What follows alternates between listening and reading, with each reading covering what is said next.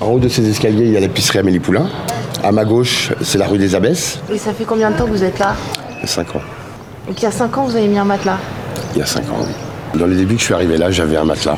J'ai trouvé un matelas, je l'ai posé ici. Je suis né à Beson. Beson, dans le 95. La banlieue à côté de Nanterre. J'ai travaillé dans la presse. Je travaillais au journal Le Monde, j'ai commencé à 18 ans. Une belle journée d'août 2021, une journaliste du Parisien rencontre Farid dans une rue de Montmartre. Farid vit et dort dans la rue. Peut-être qu'en plein été on s'occupe moins d'eux, les SDF, et pourtant à Paris comme ailleurs, sans toi la chaleur n'est pas une alliée, bien au contraire. Il y a 70 ans, l'abbé Pierre lançait son appel sur les ondes radio pour venir en aide aux sans-logis. C'était le 1er février 1954, il faisait très froid, la France n'était pas encore sortie des conséquences de la guerre et des taudis, des bidonvilles abritaient encore des millions de personnes comme vous et moi. Bonjour et bienvenue dans cette 14e visite de la saison 7 du Panthéon des Cousus sur Radio Alpa 107.3 au Mans et radioalpa.com partout ailleurs. Cette semaine, seconde visite à l'abbé Pierre. Tout de suite au JT du soir d'Antenne 2 le 10 juin 1990. Nous n'accepterons pas que l'on considère comme des coupables ceux qui, dans la nécessité d'éviter la maladie et peut-être la mort à des bébés, à des petits-enfants, occupent des locaux vacants. À 78 ans, l'abbé Pierre une nouvelle fois au secours des plus démunis, un pauvre parmi les pauvres. Ces 34 personnes habitaient en toute légalité dans un immeuble. Le logement a été déclaré insalubre. Les habitants, hommes, femmes et enfants, ont été expulsés. Un mois et demi après, la ville de Paris ne les a pas encore relogés. La France est dans cet état de barbarie d'avoir plusieurs millions de- euh, d'habitants, hommes, femmes et enfants, pour lesquels la France est obligée d'avouer, pour vous vous êtes de trop, pour vous, euh, au lieu, au point de vue de l'habitat, qu'on ne vienne jamais nous dire que pour des souffrances comme celle-là, ça coûte trop cher. C'est intolérable. Pour la ville de Paris, avant de trouver ce logement, il faut patienter. Les listes d'attente sont déjà longues. On leur a fait des propositions, notamment de relogement provisoire, qu'elles refusent. Jean Tibéry est alors député, maire du 5e arrondissement et premier adjoint de Chirac à la mairie de Paris. C'est leur problème. Encore une fois, Paris ne peut pas reloger tous les demandeurs de logement de Paris, de la banlieue et de la province, et même de l'étranger. Il y a un choix à faire. Il y a 50 000 demandeurs de logement. L'abbé Pierre l'a promis, il soutiendra les 34 sans-abri jusqu'à ce qu'ils trouvent un nouveau toit, bien à eux. Le 31 octobre 92 au 13h de la 2. Depuis la décentralisation des pouvoirs, le préfet ne peut rien si le maire n'est pas consentant. Or, la mairie de Paris ne donne jamais son consentement pour que soient réquisitionnés des locaux privés ou appartenant à la municipalité, si ce n'est pas pour une catégorie de gens sélects. Et là, je ne peux pas ne pas crier.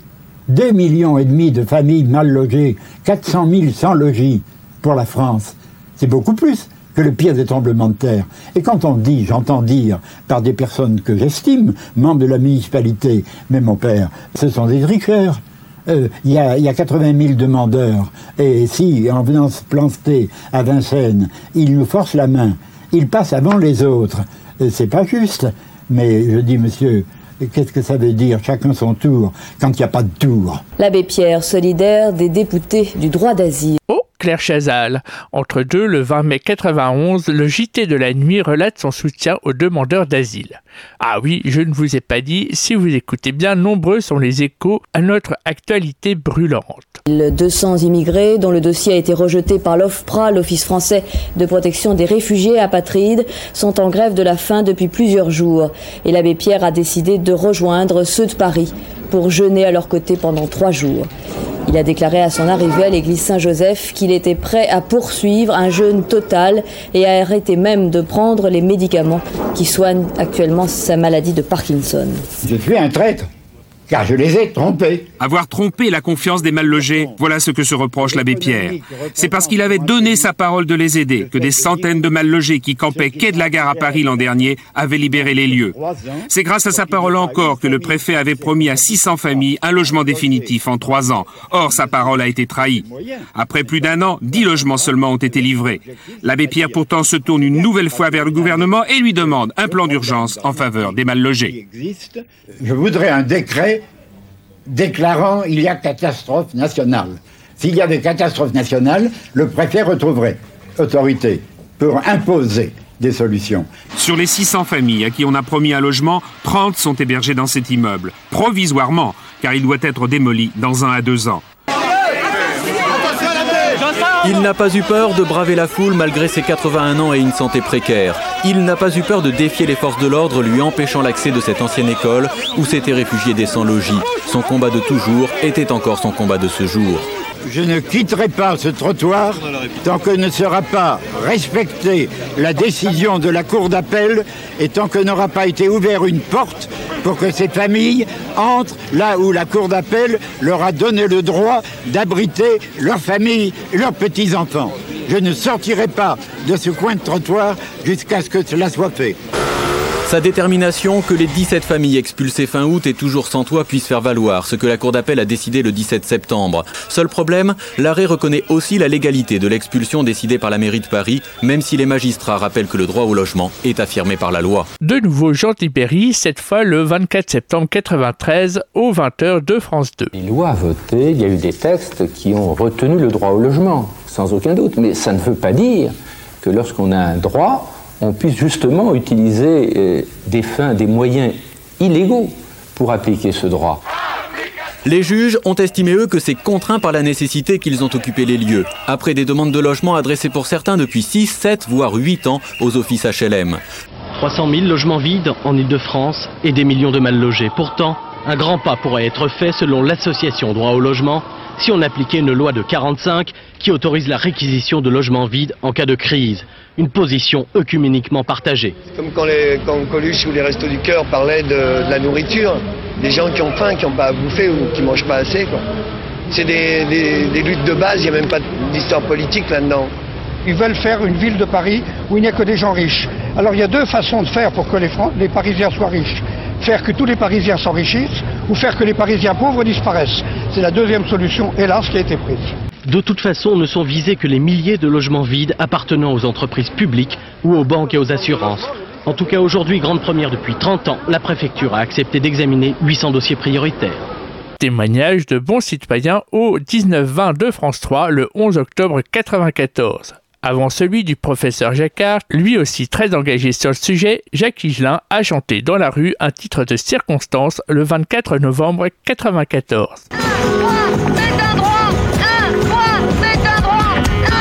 94. La loi, les hommes et l'argent, le pouvoir de la loi, les hommes et l'argent font et défont le destin des petites gens. Le pouvoir de la loi, les hommes et l'argent, le pouvoir du fort, la loi du plus fort font et défont le destin des petites gens.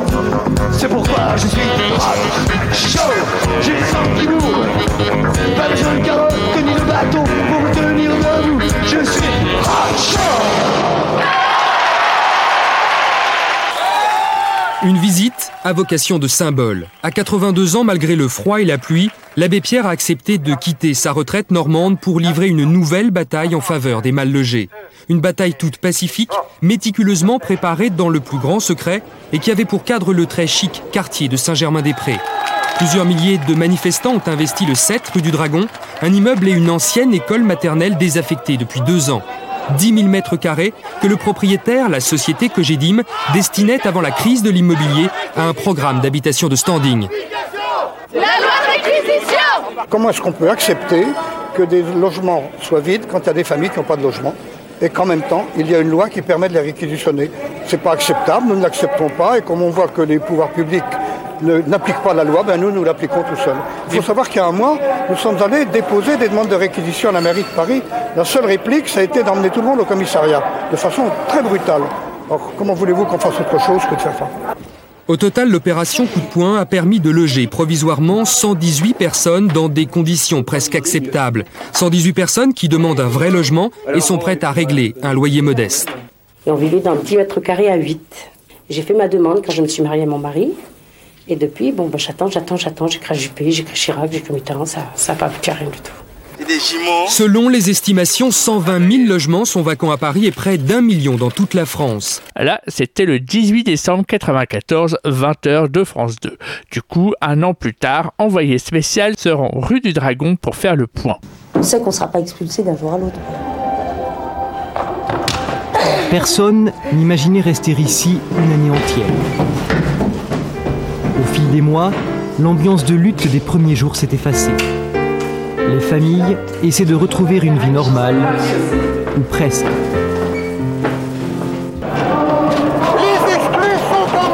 En avril, 60 000 personnes manifestent à Paris contre toutes les exclusions. En tête du cortège, et comme symbole, un dragon.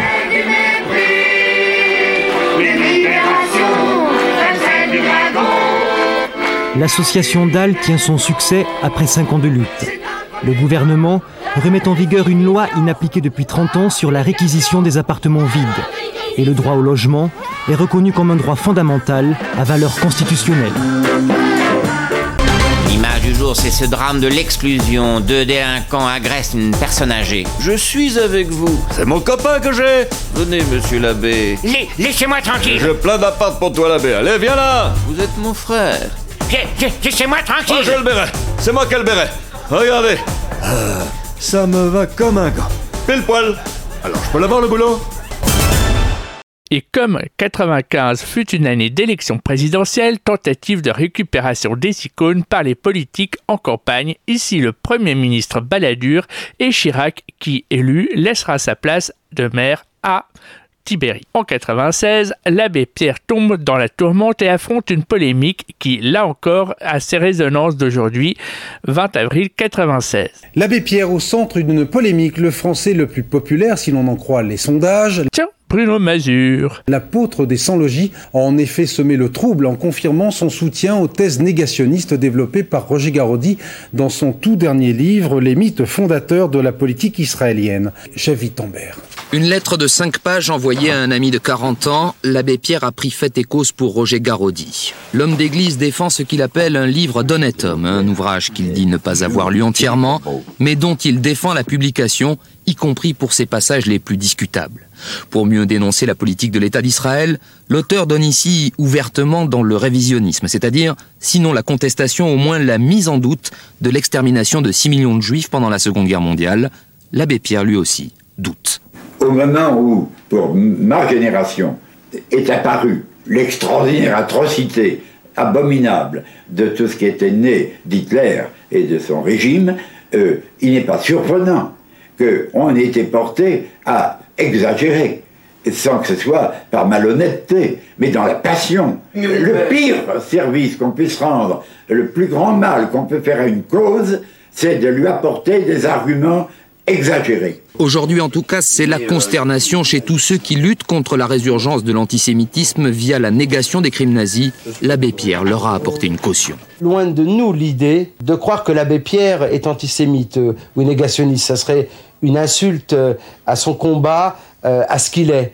Mais il a été peut-être abusé. Abusé de la part de gens extrêmement retors et qui se servent aujourd'hui de sa personnalité, de son nom. Pierre Edenbaum, président de la LICRA, et Jean-Pierre Bloch du conseil exécutif de la LICRA. L'abbé Pierre devrait se poser des questions de savoir s'il est mieux aujourd'hui avec les Forissants, les Garodis, ou s'il est mieux avec la LICRA qui combat pour euh, ses propres valeurs euh, depuis toujours. La séance commence à mi-chemin entre le conseil de discipline et la négociation. Premier temps, l'abbé Pierre renouvelle sa confiance à l'ami Roger Garaudy et demande une confrontation d'historiens sur le génocide nazi. Je réexprime ma confiance à l'homme, mais je ne soutiens aucune de ses idées puisque je dis que je ne les ai pas lues. J'ai l'espérance que si on lui démontre, là, sur ça, sur ça, sur ça, tu te trompes, il dira, je me suis trompé. J'espère. Mais vous ne pouvez pas rester Ouvrir un débat critique sur l'existence des chambres à gaz, l'idée passe plutôt mal dans la salle. Il n'est pas acceptable qu'aujourd'hui, l'homme que vous représentez pour la France puisse donner une caution à un faussaire. Et c'est le deuxième temps, l'abbé Pierre, qui fait aussi confiance à la LICRA, demande à Roger Garaudy de se rétracter. Si tu maintenais tes affirmations contredites dans la réunion de ce soir à la LICRA, et contredite par les pages que je t'envoie, je ne pourrai plus te garder mon estime et, et la confiance. Un point, terminé. À la LICRA, on est soulagé. Je suis persuadé, comme je l'ai dit tout à l'heure, que après avoir entendu vos paroles, vous resterez des nôtres. Mais avant de partir, l'abbé Pierre a donné son avis personnel sur les chambres à gaz. On a peut-être exagéré le nombre des victimes, dit-il. Autour de lui, on a fait mine de ne pas entendre. Le vétéran du comité d'honneur de la LICRA a été raccompagné avec le respect dû à un vieil homme. La réprobation unanime, jusque dans les rangs d'Emmaüs, le conduit à demander pardon, puis à s'exiler dans un couvent italien. On se fait traiter de tout, euh, euh, gâteux, euh, sénile, euh, historiquement. Je leur dis, monsieur, combien de fois avez-vous risqué votre vie pour quelqu'un? Moi, pendant deux ans, j'ai risqué ma vie quasiment tous les jours pour sauver autant que j'ai pu, trop peu, de ces persécutés dont on prétend que je suis un raciste, antisémite. À sa mort, le 22 janvier 2007, retour sur son parcours. L'abbé Pierre ne craint pas de s'en prendre aux gouvernants. En novembre 2002, à propos des Gitans de Choisy-le-Roi, il interpelle directement le ministre de l'Intérieur, Nicolas Sarkozy. Allez voir et demandez-vous qu'est-ce que vous feriez si c'était vous, votre épouse et vos enfants qui étaient condamnés à vivre là. Et je dis, la politique, ça consiste uniquement à savoir à qui on va prendre du fric et à qui on va le donner. Religieux iconoclaste, il avait eu une vive discussion avec le pape Jean-Paul II qui, lui, n'était pas pour le préservatif, l'abbé soulignant son efficacité dans la lutte contre le sida, qui plus est en Afrique où il décimait les populations. Autre motif de désaccord, l'abbé Pierre se prononce en faveur du mariage des prêtres et de l'ordination des femmes. Je ne vois pas de motif théologique qui, qui s'y oppose. Ça ne me gêne absolument pas. À la fin de sa vie, l'abbé Pierre aimait se ressourcer dans le désert, une manière de retrouver la vie monacale de ses jeunes années. Mes amis, croyez-moi, je comprends votre désarroi. Jouer l'abbé Pierre, c'est vraiment le rencontrer, enfin, je pense. Conférence de presse au Festival de Cannes 2023. Ce 27 mai, Benjamin Laverne, qui vient présenter son abbé Pierre, a une analyse intéressante. Tout petit extrait, le reste est aussi passionnant. C'est d'essayer de le comprendre, d'essayer de, de, de, le capter, de, de, sentir son énergie, ses doutes, ses failles, son, son hypersensibilité. Ça, on a beaucoup parlé de ça, en fait, de sa porosité au monde, de, du fait qu'il est à vif en permanence et que c'est à la fois sa souffrance et à la fois son, son moteur. Et il était tellement ouvert et en, en ébullition avec ses pensées qui l'assaillaient depuis son adolescence aussi. Ça, c'est très très intéressant de se, pencher, de se pencher sur l'abbé adolescent. Parce que tout est en embryon, tout est là déjà. Il, est, il a une ambition dévorante, il a une culpabilité liée à cette ambition en disant mais c'est de l'orgueil, pourquoi je, veux me, je, me rêve à la tête d'une foule en marche, d'où me vient ce destin, pourquoi, pourquoi, mais et ça, c'est vraiment hyper intéressant de lire les carnets qu'il remplit quand il est chez les Capucins. Il pleure énormément, il est vraiment en, à la fois en souffrance et à la fois il est, il est plein de lumière. C'est dû au fait d'une énorme importance dans ma vie profonde. 33 ans plus tôt, l'abbé semble lui répondre Nous sommes en mai 90, spécial cinéma sur la RTS, l'invite pour parler du film avec Lambert Wilson. Des 7 ans que j'ai passé à 19 ans, cloîtré dans des conditions dont on n'a pas idée aujourd'hui, ça n'existe plus. Euh, dans l'ordre des Capucins, la province de Lyon, le plus austère, on dormait tout habillé sur la planche et on était levé toutes les nuits de minuit à 2 heures du matin. La première heure psalmodie, la deuxième heure d'adoration dans l'obscurité sans posséder d'un livre et encore trois quarts d'heure d'adoration dans les mêmes conditions avant le souper. Si bien que j'ai vécu sept ans comme cela et je suis certain que s'il n'y avait pas eu ce désert, car le niveau intellectuel était très très faible, mais si, si je n'avais pas vécu ce désert, au début de ma vie, alors que ce qui a suivi allait être complètement autre. 50 ans à rouler à travers le monde, je n'aurais jamais pu vivre ces 50 ans sans craquer. Certainement, j'ai craqué plusieurs fois de maladie, nerveusement. Maintenant que je peux, pas, autant que je voudrais, mais enfin en grande partie, vivre de nouveau dans une atmosphère monastique chez des bénédictins près de Rouen. Je dis, c'est un sourire du bon Dieu. Il doit se dire dans sa barbe, il a voulu être moi, je l'ai envoyé rouler autour du monde, puis quand il y a pris goût, je le remets en boîte. Pour moi, je ne vois pas d'autre explication que celle-là. C'est une évidence que le niveau de vie a augmenté par rapport au lendemain de la guerre. Le contraste, pour ceux qui sont marginalisés, est plus douloureux, parce que l'écart entre ceux qui ont beaucoup plus et puis ceux qui n'ont pas l'indispensable deux ans après la guerre, j'ai eu le privilège d'être en conversation avec Albert Einstein. Bien, euh, à Princeton. Je, bien, j'étais président du mouvement fédéraliste mondial, je venais clôturer un congrès à Minneapolis, un ami m'a dit, aimeriez-vous rencontrer mon ami? Bien sûr. Et quand je lui ai parlé, comme aurait fait n'importe qui à cette époque. Je l'ai interrogé sur ce qu'il fallait prévoir de bouleversement dans les réalités humaines du fait de cette énergie. Alors, il m'a répondu, mais très vite, il m'a dit, mon père, aussi énorme que soient les conséquences de cette désintégration de la matière, il y a deux autres explosions qui vont avoir beaucoup plus de conséquences dans un proche avenir. C'est deuxièmement l'explosion biologique, le progrès de la médecine et de la pharmacie se diffusant dans le monde, bon, euh, euh, la natalité ne diminue pas aussi vite que diminue la mortalité. Et puis troisièmement, ça rejoint votre question, il me dit qu'il y a une troisième explosion qui va être la plus énorme de conséquences, c'est l'explosion psychique. Euh, ceux qui souffraient vont commencer à souffrir de souffrir, parce qu'ils verront qu'il y a tous les moyens de pouvoir les sortir de leur détresse. Malheureux. Proposer confidence, archives de Radio-Canada, février 80. Et il me dit, père, des gens comme moi, on est des bons à rien, on a eu de mauvaise vie. Mais quand même, dit-il, pour la petite famille là-bas qui est si heureuse, c'est nous, les bons à rien, qui avons été capables de faire ce que tant de types qui se prennent pour des bons à quelque chose ont jamais été fichus de faire. C'était la réhabilitation absolue, totale, pour cet homme à ses propres yeux. Il était devenu un autre homme. L'événement de ce lundi 22 janvier, c'est la disparition de l'abbé Pierre, le fondateur d'Emmaüs. C'était un ce matin à Paris. Dieu Ouh Dieu Ouais Ah Oh, l'abbé, t'es là Ben, que tu fais dans une tente à la Quechua, toi? Attends, l'abbé, ici aussi ça caille. C'est la galère partout. L'abbé Pierre nous a montré la voie du cœur, de la générosité, de l'esprit de révolte au service des plus vulnérables.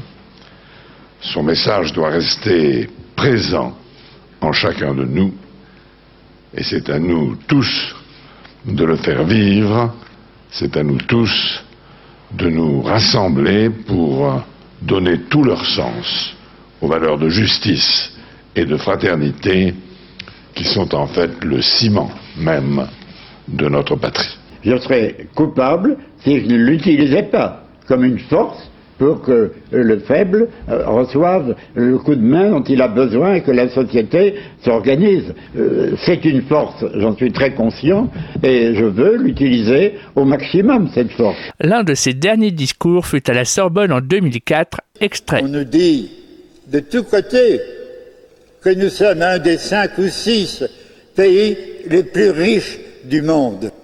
Qu'est-ce qu'on en fait de cette richesse? Où est-elle?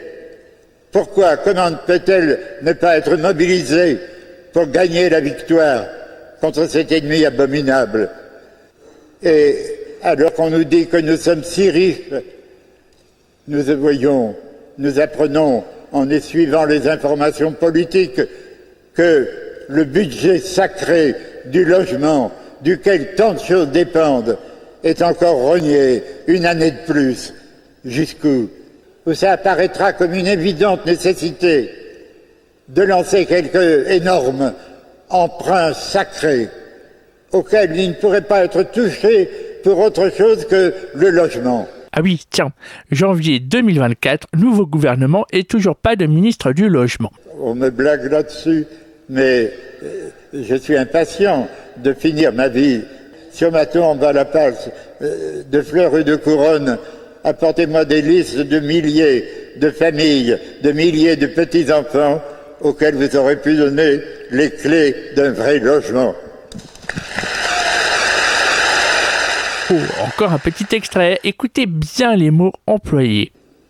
Oh mes amis, là est la vraie dimension de ce qui nous a réunis ce soir. C'est la guerre. Et nous devons nous mettre en cette disposition d'être décidés à faire ce qu'il faut pour la gagner.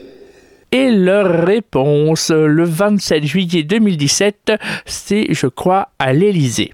La première bataille, c'est de loger tout le monde dignement.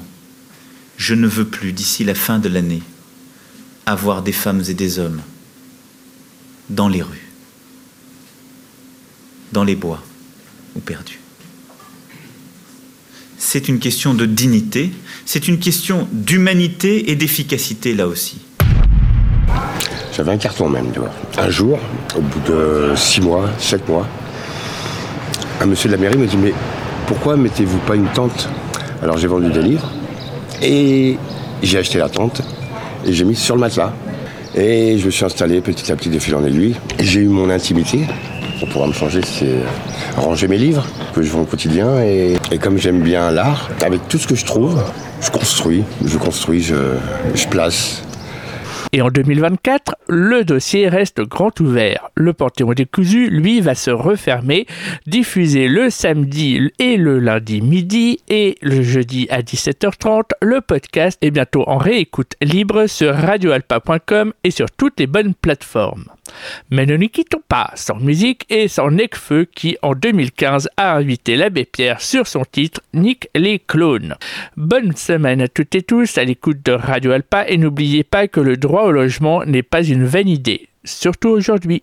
Conforme des copies conformes Qui ne pensent qu'à leur petit confort Conforme des copies conformes qui ne pensent qu'à leur petit confort. Je ne vois plus que des clones, ça a commencé à l'école À qui tu donnes de l'épaule pour t'en sortir. Ici tout le monde joue des rôles, on aurait vendu millions d'euros. Et j'ai poussé comme une rose parmi les orties.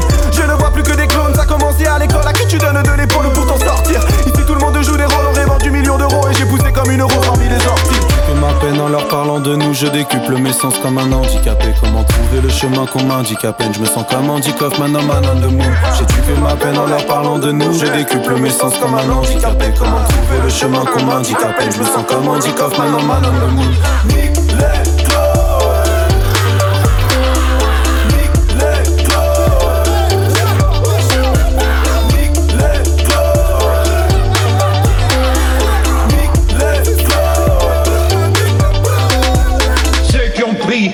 Nick les plat dans leur assiette, laissant les assiettes des autres vides, et qui ayant tout, disent avec une bonne figure, une bonne conscience, nous, nous, qui avons tout, on est pour la paix.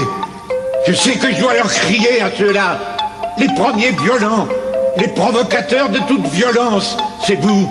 Et quand le soir, dans vos belles maisons, vous allez embrasser vos petits-enfants, avec votre bonne conscience, au regard de Dieu, vous avez probablement plus de sang sur vos mains d'inconscient que n'en aura jamais le désespéré qui a pris des armes pour essayer de sortir de son désespoir. Drapeau tibétain, qu'un monsieur de la Croix-Rouge m'a ramené du Tibet.